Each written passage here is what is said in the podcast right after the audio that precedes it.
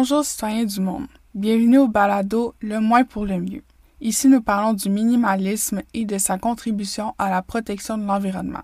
Je m'appelle Coralie, j'ai 16 ans et je veux qu'après l'écoute de ce balado, vous ayez envie de changer certaines de vos habitudes de vie.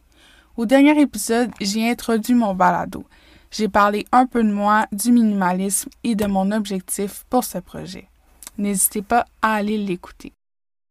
Le sujet de cet épisode est le minimalisme avec les vêtements.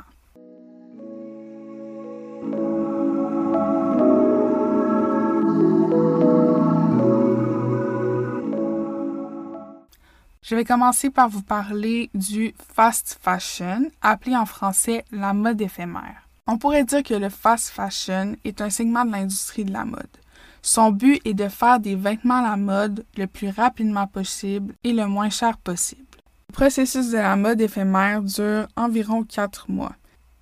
Le processus part de la conception de vêtements, ensuite ces vêtements-là sont manufacturés, puis ils sont envoyés en magasin. Le fast fashion joue beaucoup sur l'image, sur le paraître. Généralement, les designers pour ce genre de mode copient des designers populaires comme Gucci, Louis Vuitton, euh, des compagnies de luxe que la population générale ne peut se permettre d'acheter.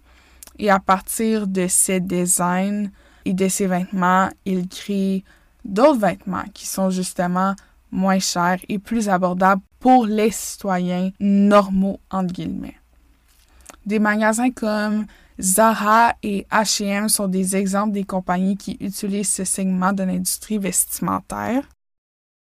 La garde-robe est séparée en deux parties, les vêtements pour les temps chauds et les vêtements pour les temps froids.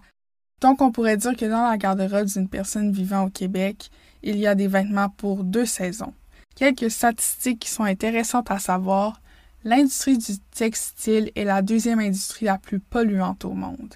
En 2015, la production de textiles a produit plus de gaz à effet de serre que les vols internationaux et les livraisons maritimes combinées, ce qui veut dire que la mode éphémère contribue énormément à la pollution de l'environnement.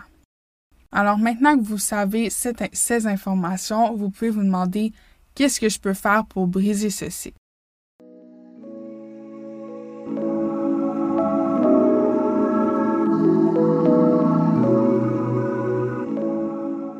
Idéalement, la meilleure façon de briser ce cycle est de ne pas acheter des vêtements provenant de la mode éphémère. Donc, de pas acheter des justement chez Zara, H&M ou euh, même chez Urban Planet, une paire de pantalons à 50 dollars dans un de ces magasins n'est pas nécessairement de bonne qualité et a probablement été créé avec le processus du fast fashion. Si on achète des vêtements faits à la main ou faits localement, cela peut aussi briser le cycle. Sinon, optez pour l'usager.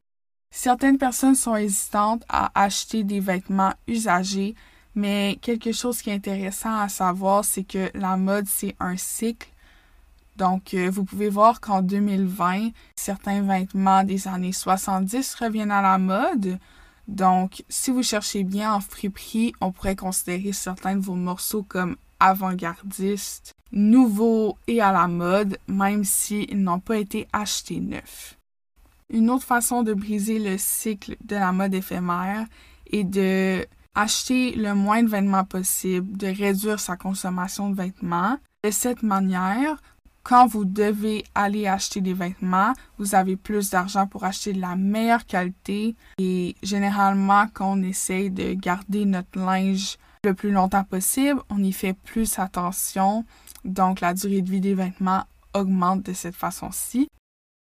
Évidemment, si vous achetez des vêtements de bonne qualité, leur durée de vie sera plus grande que si vous achetez des vêtements de, moins bonne qualité.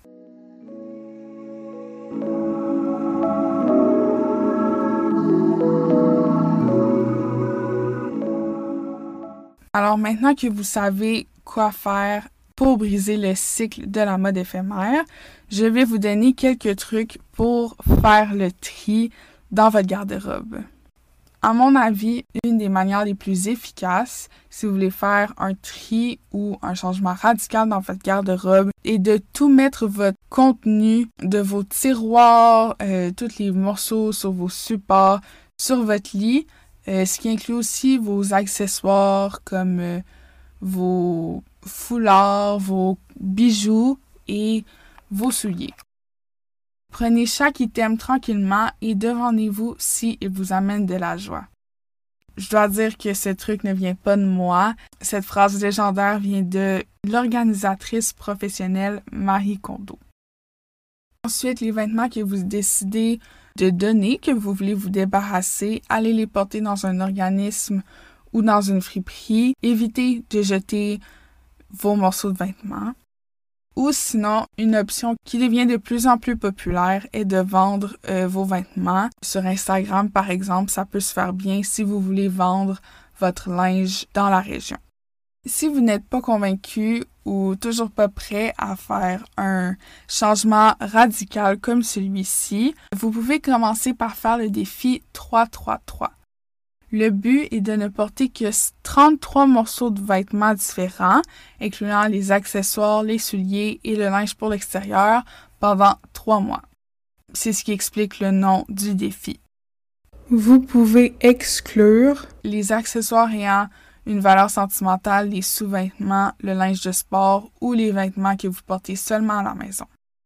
Si vous décidez de faire euh, ce défi, pour vous aider, vous pouvez mettre le linge que vous n'allez pas porter dans une boîte fermée. Et surtout, n'oubliez pas, ce défi-là n'a pas pour but de vous torturer. C'est seulement un bon moyen de débuter un processus pour avoir une garde-robe plus minimaliste.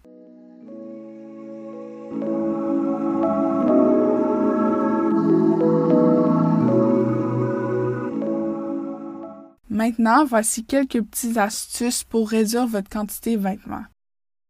Quand vous regardez les vêtements que vous avez dans votre garde-robe, chaque morceau doit être votre morceau préféré. Essayez d'avoir des pièces qui s'agencent. Cela permet de changer de style plus facilement. Avoir des vêtements neutres, en couleur et en forme peut être plus facile, comme par exemple un col roulé noir ou une paire de pantalons. Il est important de ne pas garder des vêtements en vous disant au cas où j'en aurais besoin. Dans le pire des cas, vous pouvez en emprunter à vos proches.